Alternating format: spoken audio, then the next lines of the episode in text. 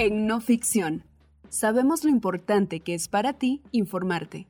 Es por eso que, en No Ficción Radio, hemos dedicado un espacio para llevarte audioreportajes, investigaciones de gran impacto y trascendencia en Guatemala. Ahora, de una manera en la que puedas escuchar la información, haciendo tus actividades.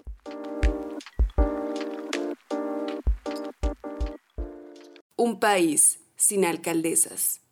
Los gobiernos locales son uno de los espacios de poder con menor representación femenina. Desde que comenzó el actual sistema constitucional, solo un 2% de las personas que han ocupado el cargo de alcalde han sido mujeres.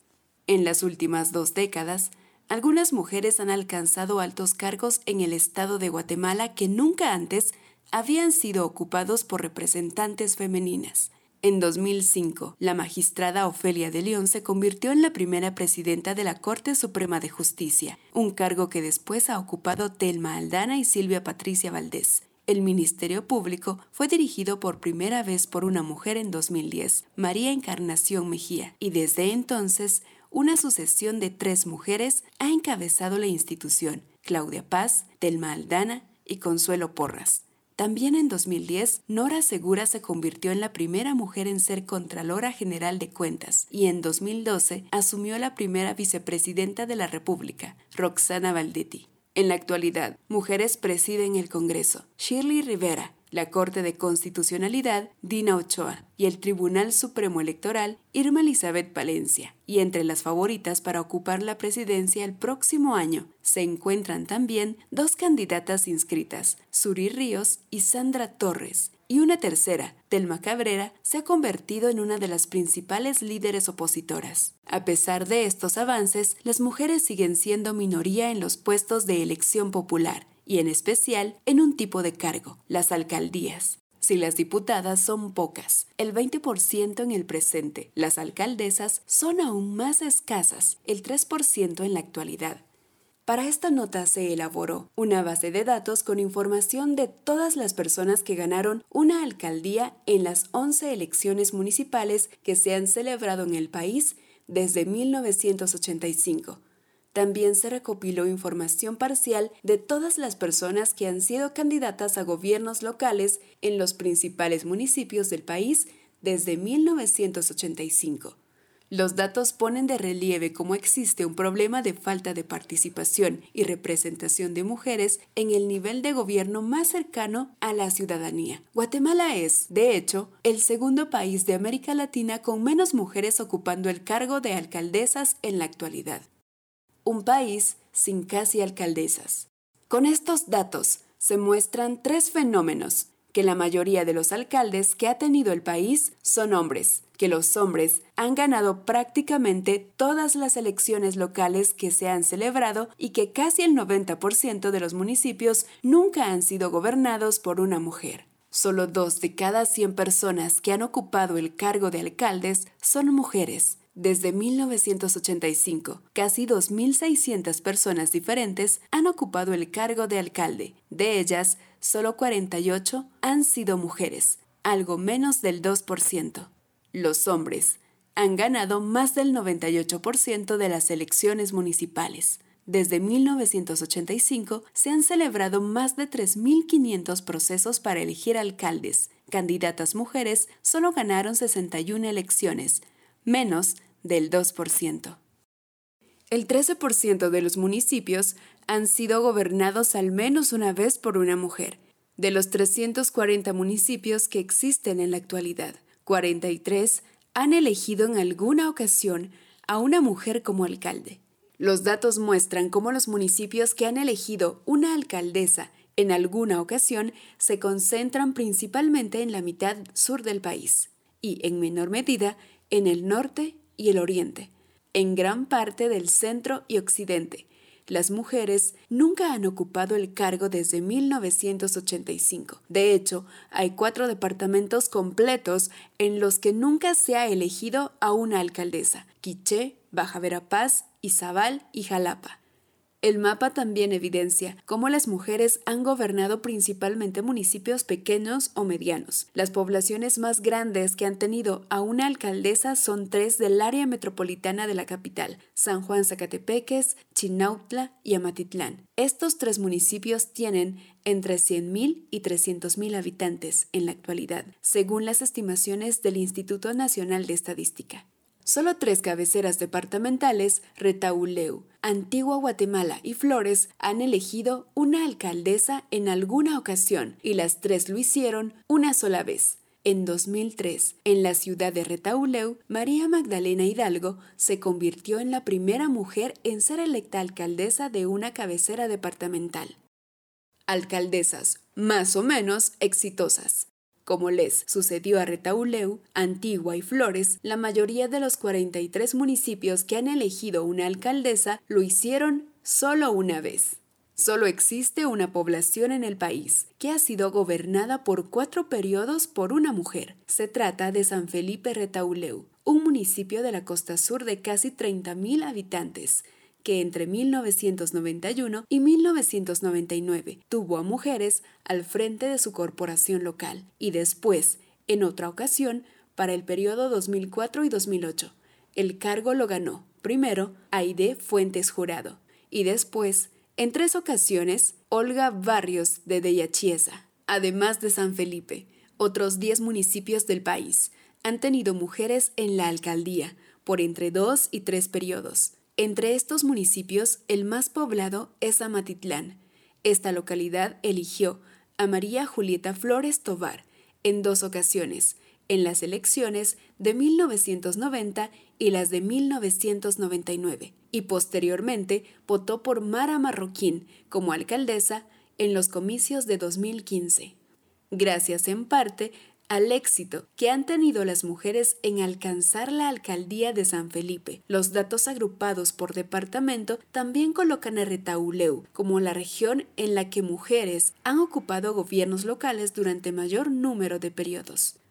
En este departamento, seis alcaldesas diferentes han gobernado cinco municipios, San Felipe, la cabecera departamental, El Acintal, Nuevo San Carlos y San Martín Zapotitlán, esto no ha sucedido en ningún otro departamento del país. Menos caciques mujeres. Los datos muestran que el desempeño electoral de hombres y mujeres es similar, los 2.548 hombres que han sido alcaldes lograron ser electos en promedio 1.36 periodos de gobierno. Las 48 mujeres que han ocupado el cargo fueron electas para, en promedio, 1.27 periodos. En otras palabras, la mayoría de las alcaldesas, como le sucede a los hombres, ganan una sola elección y no vuelven a ocupar el cargo, o si lo hacen, como mucho, son electas en dos ocasiones.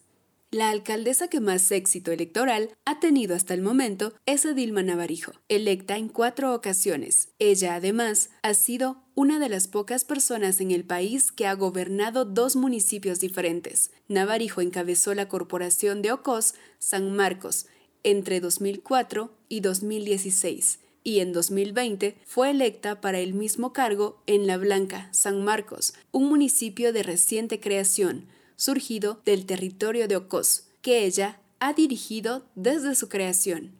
Navarijo encabeza un clan familiar con múltiples conexiones con el crimen organizado y que extiende su poder a varias municipalidades de la costa del Pacífico y el Congreso. Uno de los hijos de Navarijo, Carlos Preciado Navarijo, quien también fue alcalde de Ocos, fue detenido en Panamá en 2021 y enfrenta una acusación de narcotráfico ante una corte de Estados Unidos. El caso de Navarijo es poco frecuente, el de grupos de poder local que tienen como principal representante política a una mujer. Otro ejemplo es el de la actual alcaldesa de Chinautla, Guatemala, Brenda Elizabeth del Cid Medrano. Ella es sobrina de Arnoldo Medrano, el poderoso cacique que dominó su municipio desde las elecciones municipales de 1988 hasta su detención en 2015, y que ha sido acusado de múltiples casos de corrupción. Del Cid Medrano sucedió en el cargo a su tío tras su detención y desde entonces se ha mantenido en el poder en dos elecciones. Sin embargo, la mayoría de las personas que se han enquistado en el cargo de alcalde y que en ocasiones han construido redes de poder que se extienden a otros municipios y al Congreso son hombres. Desde 1985, 74 personas han sido electas como alcaldes en cuatro o más ocasiones. Todos son hombres, salvo Edilma Navarijo. De menos a más. En la actualidad, 10 de los 340 municipios del país son gobernados por mujeres, algo menos del 3%. Siguiendo con la tendencia histórica, las municipalidades con una mujer al frente se concentran en la parte sur del país y en menor medida el norte y el área metropolitana de la capital. En la actualidad, los municipios más poblados gobernados por una alcaldesa son Chinautla, Guatemala, Flores, Petén y Mazagua, Escuintla. En todo el occidente del país solo hay dos, Parramos, Chimaltenango y Malacatancito, Huehuetenango, y en oriente, uno, Estanzuela, Zacapa. Aunque las alcaldesas son aún pocas, menos del 3%, el porcentaje de municipios gobernados por mujeres ha crecido poco a poco desde 1985. En las primeras elecciones municipales, celebradas en 1985 en 326 municipios, solo tres mujeres fueron electas para encabezar un gobierno local, dos de ellas en el departamento de Jutiapa, Reina Alicia Godoy, Zapotitlán y Carmen Hernández Ramírez, El Adelanto, y la tercera, Adelaida Centeno Villegas, en Guazacapán, Santa Rosa. En los siguientes comicios, los de 1988, que se celebraron en 272 municipios. Entonces, los municipios de menos de 20.000 habitantes renovaban su corporación local cada dos años y medio. Solo una mujer fue electa, fue Pilar Guerra Hernández, en San Francisco Petén. Desde entonces, el número de mujeres electas ha sufrido algunos altibajos, pero la tendencia ha sido creciente. En los últimos dos procesos electorales, 2015 y 2019, el número de alcaldesas se ha estabilizado en 10. Estas cifras colocan a Guatemala como uno de los países de la región con menor representación femenina en los gobiernos locales, según los datos del Observatorio de Igualdad de Género de la Comisión Económica para América Latina CEPAL. El fenómeno es regional, no hay un solo país en América Latina con elecciones libres en el que haya una proporción de alcaldesas cercanas al 50%. El promedio regional es del 10%, según los datos del Observatorio de la CEPAL. Guatemala, sin embargo, está muy por debajo de ese promedio y es de hecho el segundo país con menor porcentaje de mujeres en este cargo, solo por delante de Jamaica.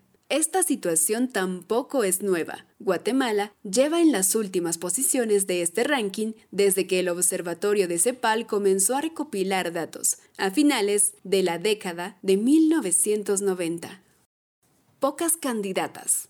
Uno de los motivos principales por los que muy pocas mujeres alcanzan el puesto de alcaldesa es sencillo. Muy pocas mujeres participan como candidatas. Para esta nota se elaboró una base de datos con todas las personas que fueron inscritas como candidatas durante siete elecciones en 24 municipios del país, todas las cabeceras departamentales y las dos mayores ciudades que no son capitales, Villanueva y Misco, ambas en el área metropolitana.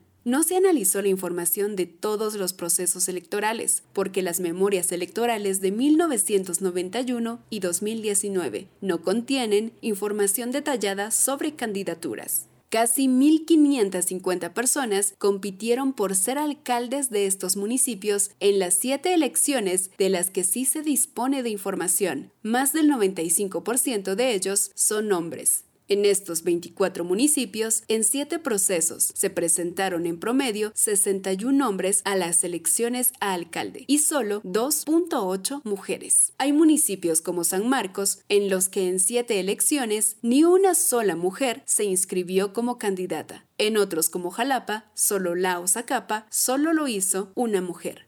En la ciudad de Guatemala, en siete elecciones, solo hubo dos candidaturas de mujeres. Anabela de León del Partido Patriota en 2015 y Brenda Amarilis Gramajo González en 2007 por el Partido Día. En esos mismos comicios, 59 hombres optaron a ser alcaldes. A pesar de que las candidaturas de mujeres son pocas, estas han ido creciendo con las décadas. En los comicios de 1988, solo el 0.66% de las candidaturas en los 24 municipios analizados fueron de mujeres. Para 2015, estas aumentaron hasta casi al 4%.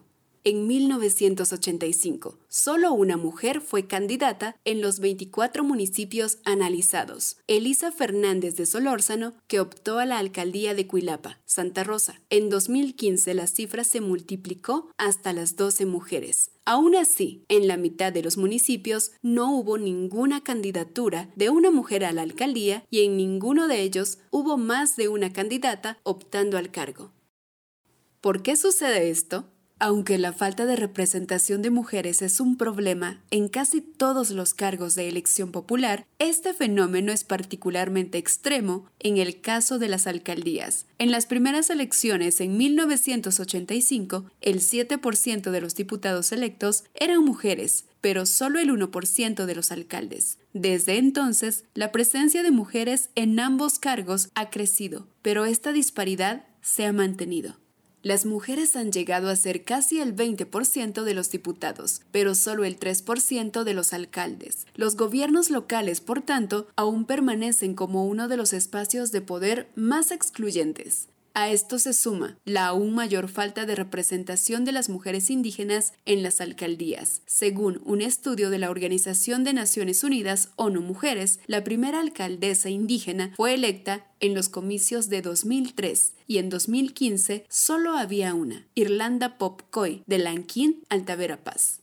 No existe una única explicación del por qué la participación política de las mujeres a nivel local es tan baja, aun si se compara con otros tipos de cargo, como las diputaciones. Uno de los motivos que se menciona en algunos estudios, como el citado de ONU Mujeres, es que la elección a alcalde es mediante un sistema electoral mayoritario, es decir, solo se vota por un candidato, que gana o pierde, como sucede también con la presidencia. En las elecciones legislativas, en cambio, se utiliza un sistema proporcional. Se vota por una lista de candidatos que se reparten las curules en juego, en la misma proporción a los votos recibidos. No se elige directamente a una mujer o un hombre, sino un conjunto de nombres. Esto incentiva a los líderes de los partidos políticos, sobre todo en los distritos grandes, que eligen a muchos candidatos, a incluir a más mujeres en las listas porque se percibe como menos arriesgado. En las elecciones locales o en las legislativas en distritos pequeños sucede lo contrario. Se trata de una elección a todo o nada entre aspirantes, lo que fomenta que los partidos tomen decisiones más conservadoras, que se opte por el candidato menos susceptible de sufrir rechazo o ataques, que se designe al que tenga más garantías de conseguir financiación para su campaña, lógicas que normalmente contribuyen a que se escoja a hombres. Esto explicaría por qué la mayoría de diputadas han sido electas por el distrito más grande, el llamado listado nacional, que elige 32 diputados. En cambio, el distrito más pequeño, el que corresponde al Departamento de El Progreso, que durante muchos años solo eligió a un representante en el Congreso. Hasta el momento no han tenido ni una sola diputada. Este fenómeno explicaría también por qué el porcentaje actual de concejalas, actualmente casi el 13%, según el Observatorio de CEPAL, es mucho mayor que el de alcaldesas, el 3%. Las primeras se eligen mediante sistema proporcional, mientras que las segundas mediante sistema mayoritario. Existen múltiples estudios que señalan que las elecciones mediante sistemas proporcionales producen más representación femenina que los mayoritarios. La forma de elección influye sobre por qué tan pocas mujeres llegan a ser alcaldesas, pero la causa subyacente, según coinciden los expertos, es el poder desigual que tienen los hombres y las mujeres en Guatemala. Según un informe sobre la participación electoral de mujeres elaborado por la Asociación de Estudios Sociales de ACIES, basado en entrevistas con alcaldesas y diputadas, las candidatas se enfrentan al menos tres tipos de problemas para integrarse a la política. El primero, es la dificultad para acceder a los espacios en los que se toman las decisiones. En un sistema de partidos con poca institucionalidad o democracia interna, las listas de candidatos suelen definirse por relaciones de amistad, parentesco o intereses económicos. Estas relaciones tienden a estrecharse en espacios informales como en restaurantes o eventos privados. Las mujeres, sobre las que recaen más obligaciones familiares que los hombres y que suelen ser juzgadas más severamente por su comportamiento en la vida personal, tienen más dificultades para participar en este tipo de vida partidaria y establecer las relaciones necesarias. El segundo obstáculo tiene que ver con costear las campañas, dado que es común que los candidatos se financien sus campañas o recauden el dinero para pagarlas ellos mismos, o incluso que tengan que comprar su puesto en una lista. Es más probable que sean los hombres los que acaben siendo candidatos. Los hombres tienen a disponer de más ingresos o tener más relaciones con otros hombres que tienen dinero. Esto facilita que sean más exitosos en la política electoral. El tercer factor son las actitudes machistas de los actores que participan en la política. Esto permea a toda la sociedad, desde los dirigentes de los partidos que suelen ser hombres a los votantes, cuyo comportamiento es el reflejo de una sociedad que aún tiende a considerar que una mujer debe priorizar su familia antes que la vida pública. En su informe, ONU Mujeres considera que la falta de participación femenina en la política local es un problema clave. Según la institución, los gobiernos municipales tienen mayor legitimidad a los ojos de muchas comunidades que los gobiernos nacionales, por lo que la ausencia de mujeres en ellos daña todo el sistema democrático. Además, que haya tan pocas mujeres en las alcaldías también debilita en gran medida la capacidad de agencia de las mujeres, ya que éstas perciben que su activismo o las contribuciones que hacen al desarrollo desde organizaciones de la sociedad civil no se traducen en un mayor poder Según el estudio de ONU Mujeres, las alcaldías son en muchas ocasiones el primer paso de carreras políticas. Cada mujer que no es electa alcaldesa de su municipio es potencialmente una diputada menos, una ministra menos, una presidenta menos. Un reportaje del periodista Asier Andrés, editado por la periodista Carolina Gamazo, publicado en No Ficción. Te esperamos en nuestro próximo audio reportaje. Somos No Ficción, narrativa, investigación, datos.